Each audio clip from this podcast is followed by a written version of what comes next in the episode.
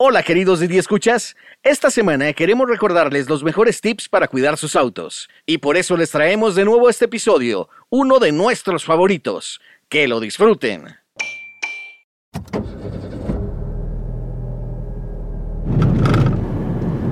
Ahí escuchas el ruido, ¿verdad? Sí, ahí es. Es un ruido de suspensión que estamos escuchando ahí. Ella es Beatriz Jiménez, ingeniera mecánica a cargo de ESFE Centro Automotriz, un taller de ingeniería rosa. Es rosa porque es un taller mecánico atendido por puras mujeres. Nos llevó a dar un recorrido en el coche de Lucina para hacerle un diagnóstico. Porque traía un ruido que me estaba volviendo loca desde hace meses. De hecho, a todos, ¿eh? Perdón que te interrumpa. Ya viste, aquí pasa un super bachecito, o sea, digamos, un, eh, la cartera inestable y no se escucha como esto. Ahorita voy a pasar para que escuches. Ahí se escucha perfecto eh, tu ruido. Es muy grave. El ruido como tal no, no es grave, pero sí es importante antes de revisar amortiguadores y bases de amortiguadores, hay que revisar lo que son los tirantes de barra esta- estabilizadora, que coloquialmente se les llama cacahuates. Esos son los que normalmente pierden la presión y entonces hacen que el amortiguador no tenga una estabilidad al manejo.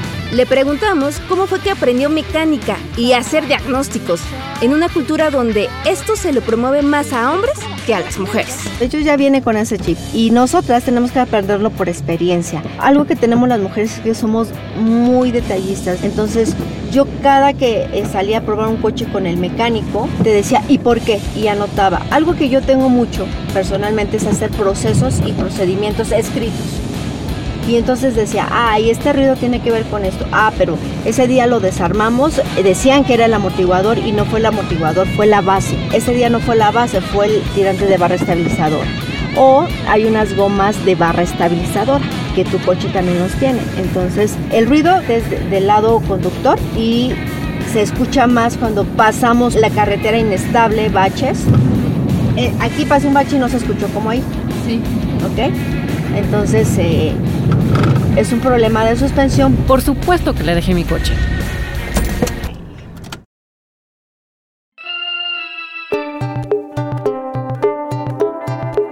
¿Sabes por qué son pocas las mujeres que se dedican a la mecánica automotriz y en qué lugares pueden aprenderla? ¿Qué se necesita para aprender de mecánica automotriz y por qué un taller de mujeres tiene cada vez más clientes?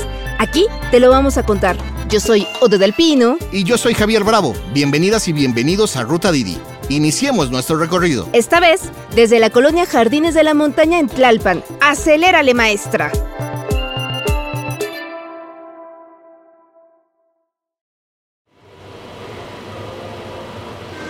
El taller de Beatriz está sobre la carretera Picacho a Jusco. Cuando llegamos parecía un taller más, solo que está pintado de rosa. Cuando llegas te recibe un joven en la entrada y pasando la zona donde dejas el auto te das cuenta que las personas que están trabajando debajo de los coches traen overoles de mezclilla negros, botas con casquillo y playeras rosas.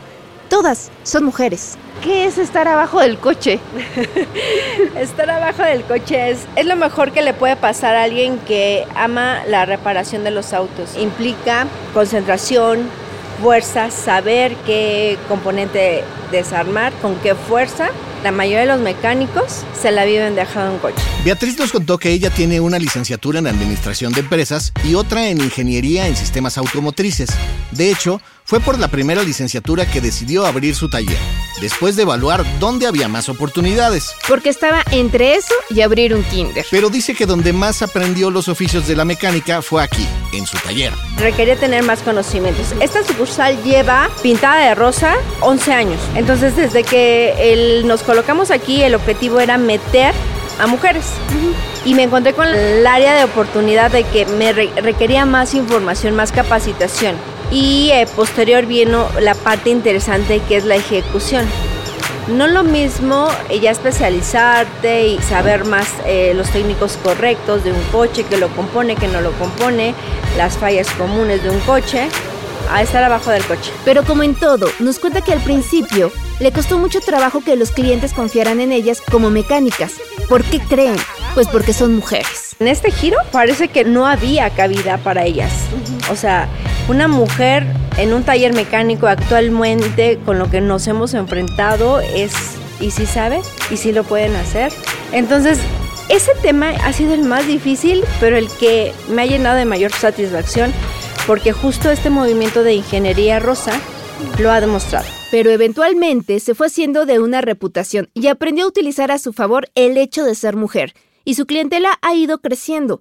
Hoy el taller ya tiene dos sucursales sobre la carretera Picacho Jusco. ¿Qué es más fácil ganarse la confianza, del cliente hombre o de la clienta mujer? Más fácil el de la mujer.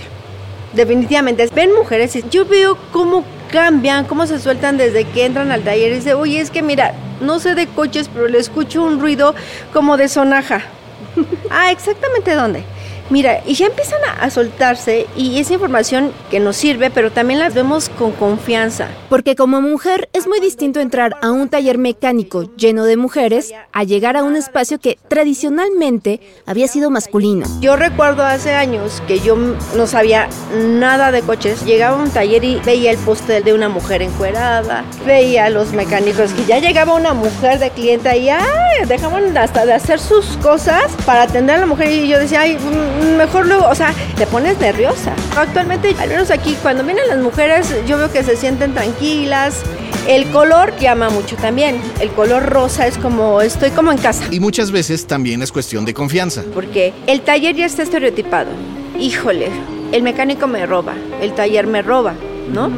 Entonces, eso creo que es parte de un cambio que ya se está dando en el caso de ver aquí mujeres, la aceptación que se ha dado aquí es por ese tema confío más, literal los clientes hoy me han dicho, confío más en una mujer que en un hombre. Y entonces también ahí entra la parte de equidad, explico y les comento, a ver, no, no, no todos son iguales, no estamos dentro de un cambio, pero sí llegan y dicen, ¿sabes qué? Me han dejado ya coches, te lo dejo porque eres mujer. Tampoco está tan padre eso, ¿no? Sino más bien que respeten tu conocimiento. Así es. Al final del día es, siguen etiquetando y siguen estereotipando, ¿no? Que te respeten, ¿no? Es decir, ellos están esperando ver a una mujer mecánica prácticamente con el escote, ¿sabes? Como en la tele. Entonces, parte también del diseño del uniforme que tenemos aquí en General Rosa eh, muestra que no requerimos tener esa presencia, sino lo que queremos demostrar es la capacidad y de la, la, inteligencia que tenemos en este giro. Y que queremos hacer el equipo perfecto con ellos, porque la fuerza esa jamás, eh, no nos podemos comparar, por eso la equidad es muy importante en este proyecto. La equidad de género, la fuerza de ellos jamás la vamos a, a poder comparar ni igualar. Y también el detalle de nosotras no lo van a poder igualar. Entonces hacemos un equipo perfecto. Yo lo he visto en la reparación de los coches la fuerza la hacen ellos y ellos dicen, no, es que ya, ya llevo, los inyectores no salen, están muy pegados, ya eh, esto. Y ella dice, a ver, con las manos parece que no más delgadas, meten la herramienta, ya, ya salieron los zorrin. Ay, gracias. Entonces, yo veo que se hace un equipo perfecto. Esta parte de este proyecto es justo también llegar a ese objetivo. El equipo de Beatriz ha ido creciendo. Ya son 10 mujeres entre ambas sucursales. Pero reclutarlas no ha sido fácil. No hay un perfil actualmente estandarizado o ya definido para contratar a una mujer mecánica. Yo lo realizo por medio de un aspecto vivencial y un aspecto ya estratégicamente estudiado, ¿no? Porque yo siempre quise que las mujeres se metieran de lleno a esto. Entonces hago el perfil y el perfil realmente resulta que no requieren tener experiencia. ¿Por qué? Pues porque no ha habido el campo para darle las oportunidades. Entonces, si yo genero un perfil de, oye, te requiero con dos años o tres años de experiencia, nunca la voy a encontrar. Si así, las encontré en las escuelas, porque ellas sí tienen la intención de prepararse. Entonces, ¿qué características debe de cumplir esta mujer para ser mecánica? Pues primeramente que tenga la pasión. Si tiene la pasión, no tiene experiencia y no tiene estudios, a Ingeniería Rosa no le interesa, porque aquí las capacitamos, las formamos y las certificamos. ¿Y la pasión importa por qué? Para mí, lo importante es que tengan pasión. No estoy minimizando que el conocimiento no sea importante, es bastante importante. De hecho, es creo lo elemental una vez que ellas ya se van formando aquí, que el conocimiento sea en excelencia pero hablemos de este nicho. Este nicho no ha tenido la oportunidad de tener un estudio. Sí hay las escuelas, sí hay eh, los programas, pero no hay el, por favor mujeres, si les gusta la mecánica, vengan. No lo hay. Hay un miedo social, porque está estereotipado esto. O sea, la mujer prácticamente pareciera que hubiera un letrero, no se puede dedicar a arreglar coches.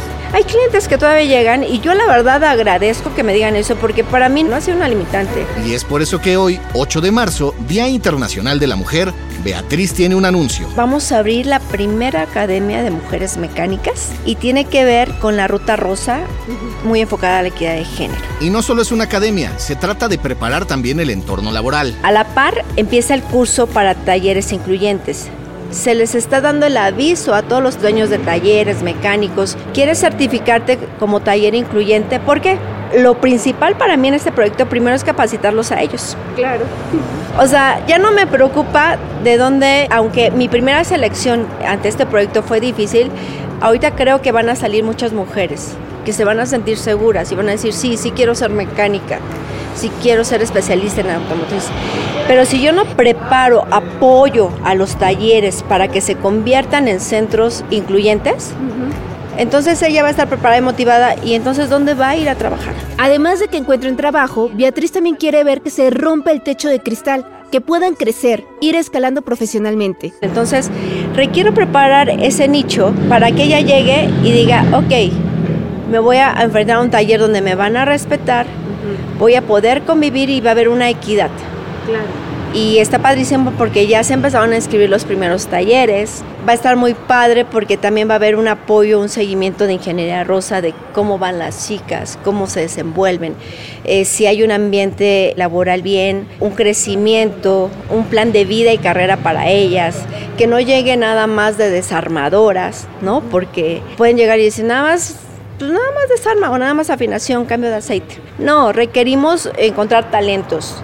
Así como ellos están especializados ya y, que han sido los maestros por años, los hombres, llegaron como ayudantes, pero ya está el transmisionista, el de suspensiones, el que repara computadoras, el que es experto en diagnósticos. Entonces así ellas requieren tener ese campo laboral.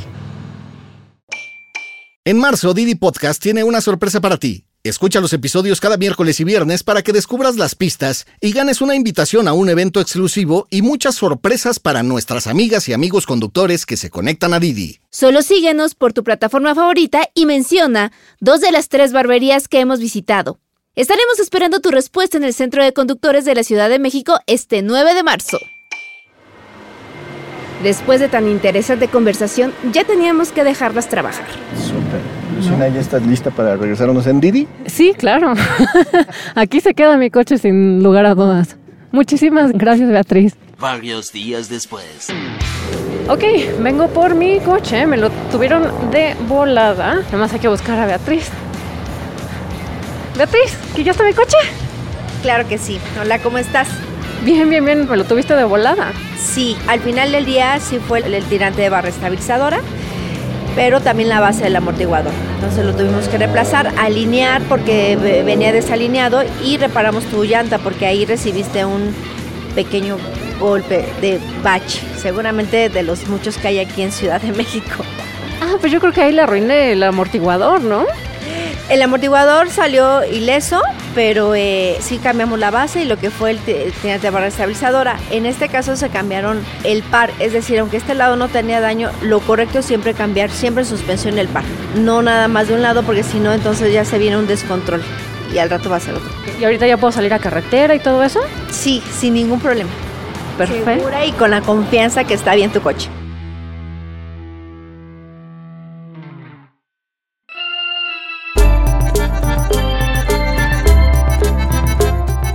Esto fue Ruta Didi. Muchas gracias por escucharnos. Este episodio fue producido por Quisaya Estudios para Didi. Lucina Melesio es directora y productora ejecutiva. Ode del Pino y yo, Javier Bravo, estuvimos en los micrófonos y en la producción. El guion es de Lucina Melesio. Sara Carrillo es productora cine. El diseño sonoro y el tema musical son de Carlos Jorge García y Tiger Lab. Los ingenieros de grabación en el estudio fueron Manuel Vargas Mena, Gabriel Chávez y Mateo Pineda de Soundmob Studio. Por Didi, Marisa Hurtado es la encargada de comunicación en el sector de movilidad y Gerardo Arriola es analista de comunicación. Y para que conozcas las promociones vigentes de Didi y cheques términos y condiciones, entra a la página mexico.didiglobal.com. ¿Te gustó Ruta Didi? No olvides darle clic al botón de seguir en cualquier plataforma en la que te guste escuchar tus podcasts, porque estamos en todas y es gratis. Nos vemos la próxima semana. Bye.